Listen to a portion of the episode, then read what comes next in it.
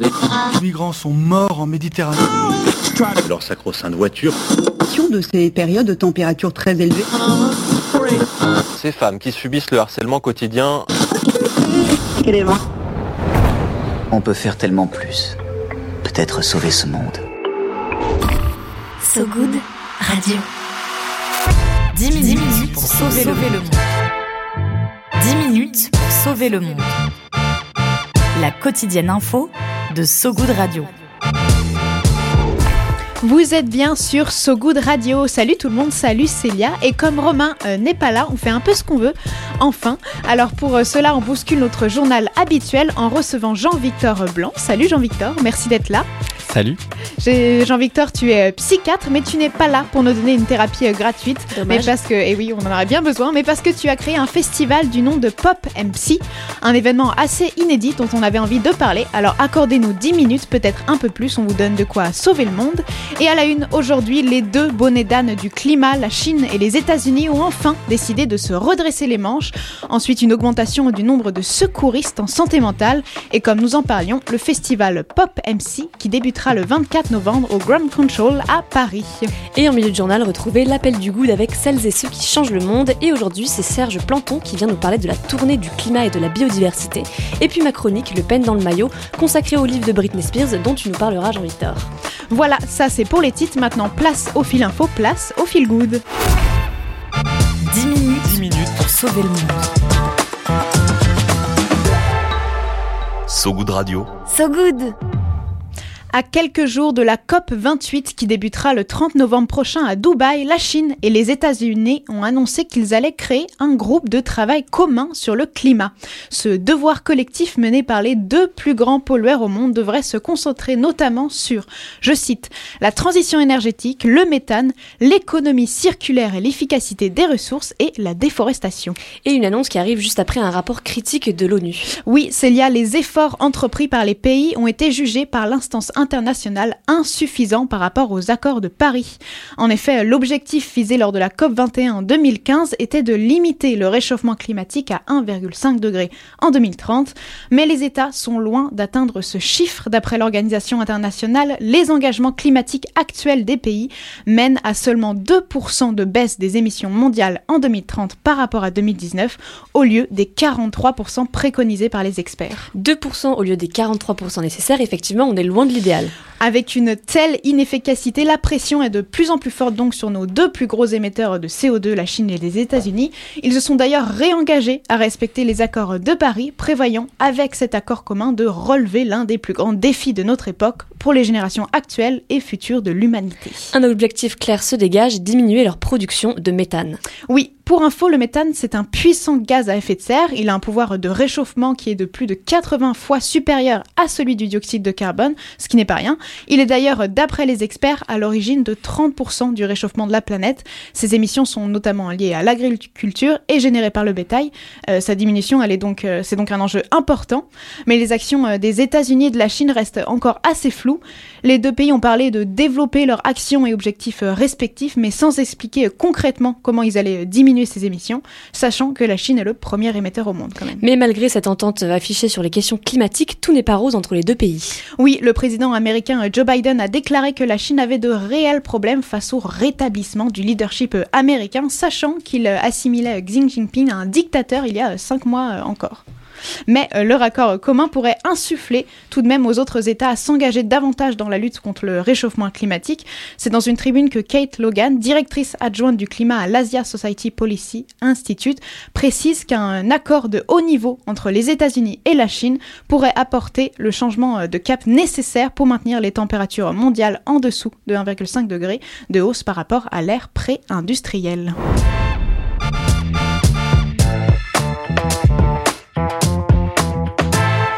Il y a euh, quelques jours, le ministère de la Santé Aurélien Rousseau organisait les premières rencontres du PSSM, premier secours en santé mentale au ministère de la Santé et de la Prévention. Cette euh, réunion a notamment euh, parlé de la formation de secouristes en santé mentale proposée par l'association PSM, PSSM. Elle est basée sur le modèle de formation des premiers secours, c'est-à-dire que les citoyens secouristes volontaires sont formés à d'abord mieux repérer les troubles en santé mentale, adopter un comportement adapté à savoir informer sur les ressources disponibles et surtout à savoir comment agir pour relayer vers le service le plus adapté. De cette réunion, on retient notamment un chiffre, il y a déjà 75 000 secouristes en santé mentale qui sont formés en France. Jean-Victor, qu'est-ce que tu penses, toi, de ce genre d'initiative de formation citoyenne? PSSM, c'est une initiative qui est géniale, qui est nouvelle euh, en France et qui va rendre plein de services. Euh, c'est euh, un acteur qui maintenant est identifié et c'est vrai que beaucoup d'entreprises commencent enfin à prendre le sujet en marche. C'est vrai que comme on voit comment utiliser un défibrillateur si quelqu'un fait un arrêt cardiaque en entreprise et que maintenant c'est même une obligation légale dans certains, au-delà d'un certain nombre d'employés, etc. On est obligé de se former. Pour l'instant, il n'y a pas d'obligation, euh, mais malgré tout, c'est important et notamment que ce soit soutenu au niveau ministériel, puisque c'est des troubles qui sont très fréquents. C'est une personne sur quatre euh, dans notre euh, société, donc c'est quelque chose qui est fréquent. Et en fait, faire une attaque de panique ou développer, alors plus dans, dans, moins dans le cas de l'urgence, mais une dépression ou une addiction, c'est des choses sur lesquelles tout le monde devrait aujourd'hui être informé. Mais ça, former euh, les citoyens, c'est une des solutions proposées. Mais toi, euh, ce serait quoi les mesures à mettre en place en priorité, si tu pouvais en dire quelques-unes? Alors, avant tout, intégrer l'éducation. Euh, et dès le plus jeune âge, à l'école, on devrait parler de santé mentale. On devrait donner des informations sur ce qu'est la santé mentale, sur comment ça marche, c'est quoi les maladies psychiques, comment on les prend en charge, comment on les repère. Alors, évidemment, il ne s'agit pas de transformer en psychiatre tous les collégiens, hein, mais malgré tout, donner des informations, sortir du tabou, montrer qu'il n'y a pas de honte à en parler parler ni à être concerné par le sujet. Ça, c'est euh, un des éléments qui est essentiel. L'autre, euh, c'est vraiment, je pense, au niveau de l'entreprise, au-delà des médias, mais c'est avec l'entreprise, c'est encore un sujet, encore un, sujet qui est extrêmement euh, tabou. Et on voit bien qu'il y a beaucoup de résistance quelque part à aborder le sujet, ne serait-ce que parler de santé mentale dans une entreprise, ça reste compliqué, ce qui pose plein de questions et montre que pour l'instant, on n'est pas à l'aise avec le sujet, probablement parce qu'il y a un manque d'information. Il y a notamment, tu parlais des jeunes, l'Université de Bordeaux a notamment mis en place euh, ce genre de formation et on passe euh, maintenant à une deuxième solution avec ton festival Pop MC.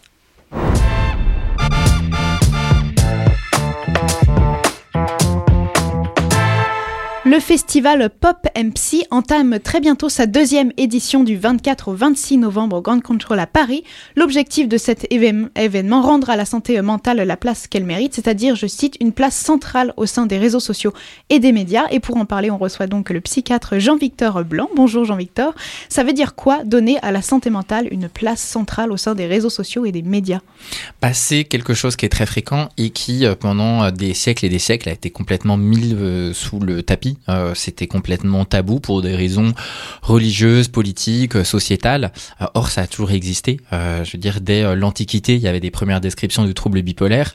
Un peu plus récemment, si on regarde l'âge d'or d'Hollywood, c'était quelque chose qui était très fréquent et pourtant personne n'en parlait. C'était impossible. Et les seuls moments dans lesquels on en parlait dans les médias, c'était soit autour de faits divers, soit autour de disparitions tragiques où on apprenait que telle idole, Kurt Cobain ou Dalida, en fait, souffraient de troubles psychiques depuis des années et on le découvrait au moment de leur décès, ce qui euh, renforçait l'idée que c'était inéluctable, que c'était quelque chose d'effrayant, que c'était forcément dramatique. Aujourd'hui, enfin, on parle du sujet, euh, on en parle sur les réseaux sociaux, on en parle dans les médias, on en parle énormément de la santé mentale, ce qui vraiment est très positif, mais j'ai un petit euh, point de vigilance, comme on dit, sur le fait que il faut pas oublier de parler des troubles psychiques, parce que le développement personnel n'est pas la même chose que en fait vivre avec une dépression ou un trouble bipolaire. Et moi, en tant que, psychiatre, c'est sûr que c'est surtout l'inclusion des personnes concernées, la prévention de ces troubles qui est au cœur de, mon travail et donc du coup du, euh, du festival également. Et justement, pour en parler, tu t'entoures de pas mal d'artistes, de personnalités, de professionnels de santé aussi. Pourquoi s'entourer euh, d'autant de profils euh, différents et il y aura qui au festival justement aussi?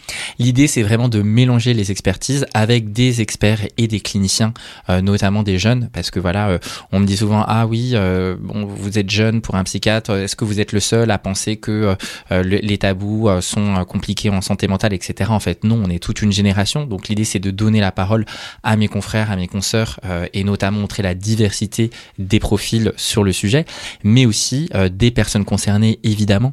c'est pour ça qu'on invite beaucoup de personnes à témoigner, beaucoup de personnalités publiques et d'artistes, parce que c'est aussi une manière d'attirer le public.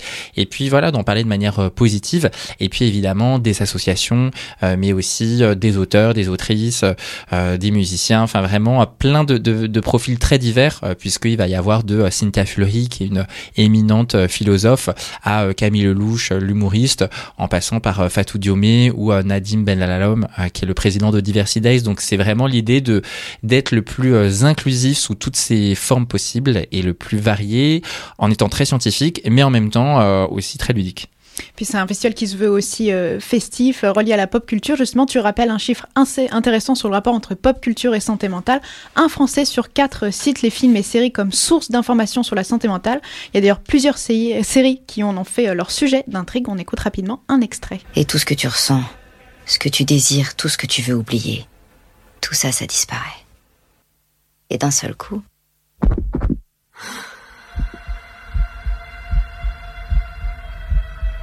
Tu redonnes de l'air à tout ça. Tu recommences à vivre.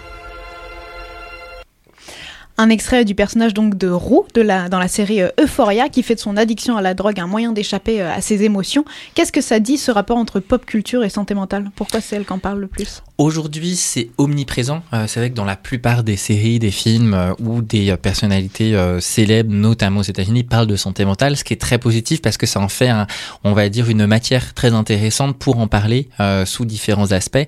C'est vrai que le personnage de Roux dans Euphoria, on pourrait écrire des livres, faire des thèses sur euh, tout ce que ça peut dire de la santé mentale. Dans l'extrait qu'on vient d'entendre, qui est extrêmement euh, poignant, ça décrit très bien en fait ce que décrit euh, une personne concernée par un trouble anxieux ou dépressif et qui à un moment cherche dans les produits à s'oublier, à oublier ses soucis, à lutter contre une anxiété qui est omniprésente et donc ce qui explique assez facilement entre guillemets le fait qu'ensuite une fois qu'elle découvre ça, elle va falloir y revenir et ça va être le lead du développement d'une addiction et finalement, euh, avec un personnage comme Euphoria, bah, on gagne énormément de temps parce que, évidemment, ça ne se substitue pas au reste, mais euh, expliquer l'addiction euh, dans les, on va dire, pour le grand public, si on passe uniquement par l'effet divers, par exemple, l'épidémie du crack à Paris, dont on a énormément parlé, c'est des, des termes qui sont très stigmatisants. on va vraiment mettre de côté les personnes concernées et dire ah bah surtout pas moi, ah bah c'est ça entre guillemets les toxicos, qui est un terme extrêmement péjoratif qui n'a plus de valeur médicale mais qu'on voit encore dans les journaux. Or en utilisant bah et euh, et euh, Euphoria et du coup Zendaya qui l'incarne et son créateur Sam Levinson qui lui-même a parlé des addictions dont il a été atteint dans son adolescence et ben en fait ça ouvre énormément de, de possibles et de sujets euh, pour en parler. Un moyen de sensibiliser donc les plus jeunes tout comme euh, le festival surtout à une heure où Amnesty International alerte dans une étude sur l'aggravation de l'application TikTok sur les problèmes de santé mentale existants chez les plus jeunes utilisateurs qui sont parmi les populations les plus touchées. Merci Jean-Victor et on passe désormais à la culture.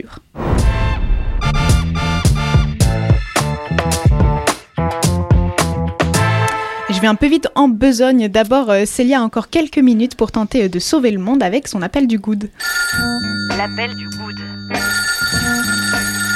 Allô? Allô? Ah Allô? L'appel du good. Allô, j'écoute. À ce goût de radio, on laisse la parole à des personnes qui se battent pour un monde un peu moins pire. Et aujourd'hui, on écoute Serge Planton. Bonjour ce goût de radio, je m'appelle Serge Planton de l'association Météo et Climat et je vais vous parler de la tournée du climat et de la biodiversité. Il s'agit d'un événement de médiation directe entre des scientifiques et différents publics autour d'une exposition itinérante. L'exposition traite à la fois des défis du changement climatique et de l'érosion de la biodiversité en partant des constats mais pour aller jusqu'aux solutions. L'exposition est complétée par un programme que l'on appelle le hors les murs avec des animations sous forme de projection, débat ou atelier. L'accès est libre et gratuit pour tous les publics, mais une attention particulière va être accordée au public scolaire en leur réservant des créneaux de visite. La tournée va sillonner la France métropolitaine avec une douzaine de villes d'ici au mois de juin 2024 et nous commençons par la ville de Saint-Denis le 20 novembre prochain. Un programme détaillé figure sur notre site www.tournéeduclimat et de la biodiversité.fr. Merci beaucoup Serge. Et après Saint-Denis, la tournée enchaînera avec Nantes les 23 et 24 novembre, puis Brest les 26 et les 28 novembre. Et pour celles et ceux qui veulent en savoir plus, retrouvez toutes les infos de la tournée du climat et de la biodiversité sur sogoodradio.fr. Viens voir un peu par ici. Le Pen J'ai une bonne nouvelle pour toi. dans le maillot. Le Pen dans le maillot. Et on continue ce journal avec ton pen dans le maillot, Célia. Et oui, pour s'endormir un peu moins con, il y a le pen dans le maillot. C'est le moment où on se donne des recommandations en tout genre et aujourd'hui, c'est toi Jean-Victor qui nous partage ta reco culturelle. I just want my life back. Britney's been silenced to speak out about anything that's really going on. Britney's never had one person she could trust. Not mom, not dad. Brittany had a fear that her family would barge in and take everything. What was going on inside the conservatorship? And why was she still in one if she was, quote, okay? Mais pourquoi était-elle encore sous tutelle alors qu'elle allait bien? Cette question que l'on vient d'entendre, c'est l'objet du documentaire Netflix de 2021 Britney vs Spears, qui dénonçait notamment les abus dont la chanteuse a été victime de la part de son père. Aujourd'hui, c'est Britney elle-même qui en parle avec la sortie de son autobiographie La femme en moi. Et je crois, Jean-Victor, que tu viens d'en refermer les dernières pages et que ça t'a beaucoup plu. Tu peux nous dire pourquoi? Bah, c'est un livre qu'on attendait depuis longtemps, euh, puisque dans plusieurs euh, documentaires, et notamment les documentaires qui étaient à son origine, donc dans lequel elle s'exprime directement, qui est différent de celui de, Netflix ou celui du New York Times, elle avait promis un Great Mysterious Book où elle allait raconter son histoire.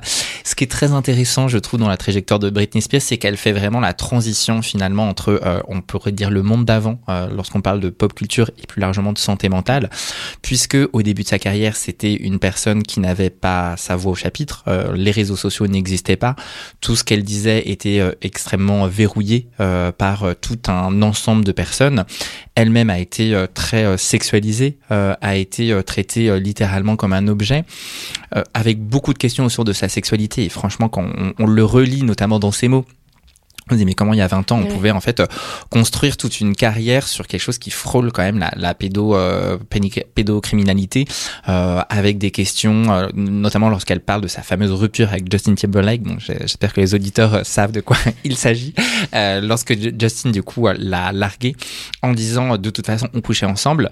En fait alors qu'ils avaient je crois 16 ou 18 ans euh, les, les seules questions qu'on a posées c'était de à elle de se justifier ah bon mais vous aviez dit que vous étiez vierge pourquoi vous avez couché ensemble enfin aujourd'hui on se dit mais c'est c'est ça- on a l'impression que c'était il y a trois siècles et ouais. pourtant euh, non au début des années 2000 c'était ça les questions qu'on lui posait de se justifier pourquoi est-ce qu'elle avait perdu sa virginité et puis ensuite la bascule euh, finalement alors de par son histoire personnelle et des troubles psychiques qu'elle va euh, développer mais aussi du monde on peut dire euh, d'après qui est qu'aujourd'hui une Selena Gomez par exemple parle de sa santé mentale choisit ce qu'elle veut dire en en parlant directement à sa communauté via les réseaux sociaux en fait quelque part une identité aussi. Euh, Aujourd'hui, elle se définit comme une activiste de la santé mentale choisit de mettre euh, des moments, des pauses dans sa carrière pour prendre soin d'elle euh, à plusieurs reprises. Il y a eu des tournées arrêtées, il y a eu des moments où elle a dit en fait là je prends soin de moi, je quitte les réseaux sociaux et je reviendrai quand j'irai bien. C'est extrêmement euh, euh, important et saisissant et, et finalement euh, extrêmement euh, positif, encourageant de dire qu'on est passé du coup dans cette ère-là où finalement il y a plus de maîtrise sur la, la parole et c'est vrai qu'en en relisant l'histoire de Britney Spears, on se dit qu'elle elle a effectivement essuyé un peu les pots cassés, un peu du pire de cette, euh, on va dire à un moment, cette culture, cette manière de faire avec euh, le, le, le, le pire de ce qu'elle a eu avec les paparazzi. Enfin, elle a vraiment vécu euh, finalement une transition qui est une transition, je pense, qui nous touche aussi peut-être particulièrement pour ceux qui ont, ont vécu un peu cette transition avec elle, puisque bon, moi, j'étais ado quand elle a commencé à exploser, et puis bon, aujourd'hui, on, elle continue d'en parler. Donc, c'est vrai que ce- cet aspect-là, je l'ai trouvé vraiment très, très intéressant et touchant. Et surtout, ce qui est fou, c'est que, enfin, moi, j'ai l'impression que c'est toujours les autres qui ont parlé de ses problèmes de santé mentale et jamais elle. Et du coup, enfin, moi, je me suis demandé est-ce qu'elle, est-ce qu'elle a vraiment des troubles psychiques ou est-ce qu'on lui a fait aussi, enfin, en fait, on n'en sait rien, j'ai l'impression. Et Ouais. euh, donc, ce livre, j'ai l'impression que c'est aussi pour parler de ça. Enfin, euh, Oui, mais c'est vrai que c'était peut-être alors une petite euh, déception du côté psy, où elle en parle un peu, mais finalement elle parle un peu de dépression. Elle parle à un moment du fait qu'elle a utilisé un médicament antidépresseur qui est le Prozac, enfin la fluoxétine. Elle parle un peu d'addiction également à un autre médicament, mais elle explique pas vraiment euh, ce qui lui est arrivé. Euh, Au-delà de, euh, c'est qu'elle dit voilà, euh, j'étais surmenée, c'était une période très noire, il y avait le divorce, etc. Mais c'est vrai que vu la lourdeur de ce qu'elle a eu, c'est-à-dire quand même une tutelle qui a été un moment décidé médicalement avec un juge, etc. Ça paraît, en tout cas, si on prend cliniquement ces propos, ça paraît extrêmement lourd. Après, je, connais pas très bien le, système de tutelle aux États-Unis, mais si il est comme en France, franchement, c'est des mesures qui sont hyper lourdes, Mm. euh, avec plusieurs experts, etc. Alors notamment quand ça parle de quelqu'un de très célèbre, ça paraît étonnant dans son livre. C'est vrai qu'on a l'impression qu'elle dit voilà, elle fait quelques soirées avec Paris Hilton et elle se retrouve sous tutelle sans la garde de ses enfants. Bon, il y a, y a des petites questions qui restent en suspens, mais bon, c'est son, c'est son point de vue, c'est ce qu'elle a choisi de dire à ce stade-là, et, et ça, il Ouais. faut le respecter. Oui, carrément. Et ben merci beaucoup. Et euh, pour cet éclairage, on peut retrouver le livre du coup de Britney Spears, La femme en moi, dans toutes les bonnes librairies. C'est la fin de ce journal, mais juste avant, quelques prévisions météo. La météo de Sogoud Radio. La météo de Sogoud Radio. Un temps sombre pour la liberté de la presse. L'ex-policier russe Sergei Kadjikourbanov, qui avait assassiné la journaliste Anna Polikotskaya en 2006, a été gracié par Vladimir Poutine après avoir rejoint l'armée russe pour se battre contre l'Ukraine. Mais un vent d'espoir pour l'écologie, les élus parisiens et parisiennes ont rejeté les taxis volants proposés par le groupe Aéroport de Paris pour les Jeux Olympiques. Ils considèrent que c'est un programme, je cite, absurde et une aberration écologique. C'est la fin de cette euh, édition euh, quotidienne. Merci à vous qui nous écoutez à la radio ou en podcast. Merci Célia et merci à toi euh, Jean-Victor. Pour rappel, le festival Pop NC, MC se déroulera du 24 au 26 novembre au Grand Contrôle à Paris. On vous invite à y aller. Et on se quitte comme toujours sur de la musique avec évidemment Toxic de Britney Spears. On ne pouvait pas finir autrement. À très vite sur So Good Radio.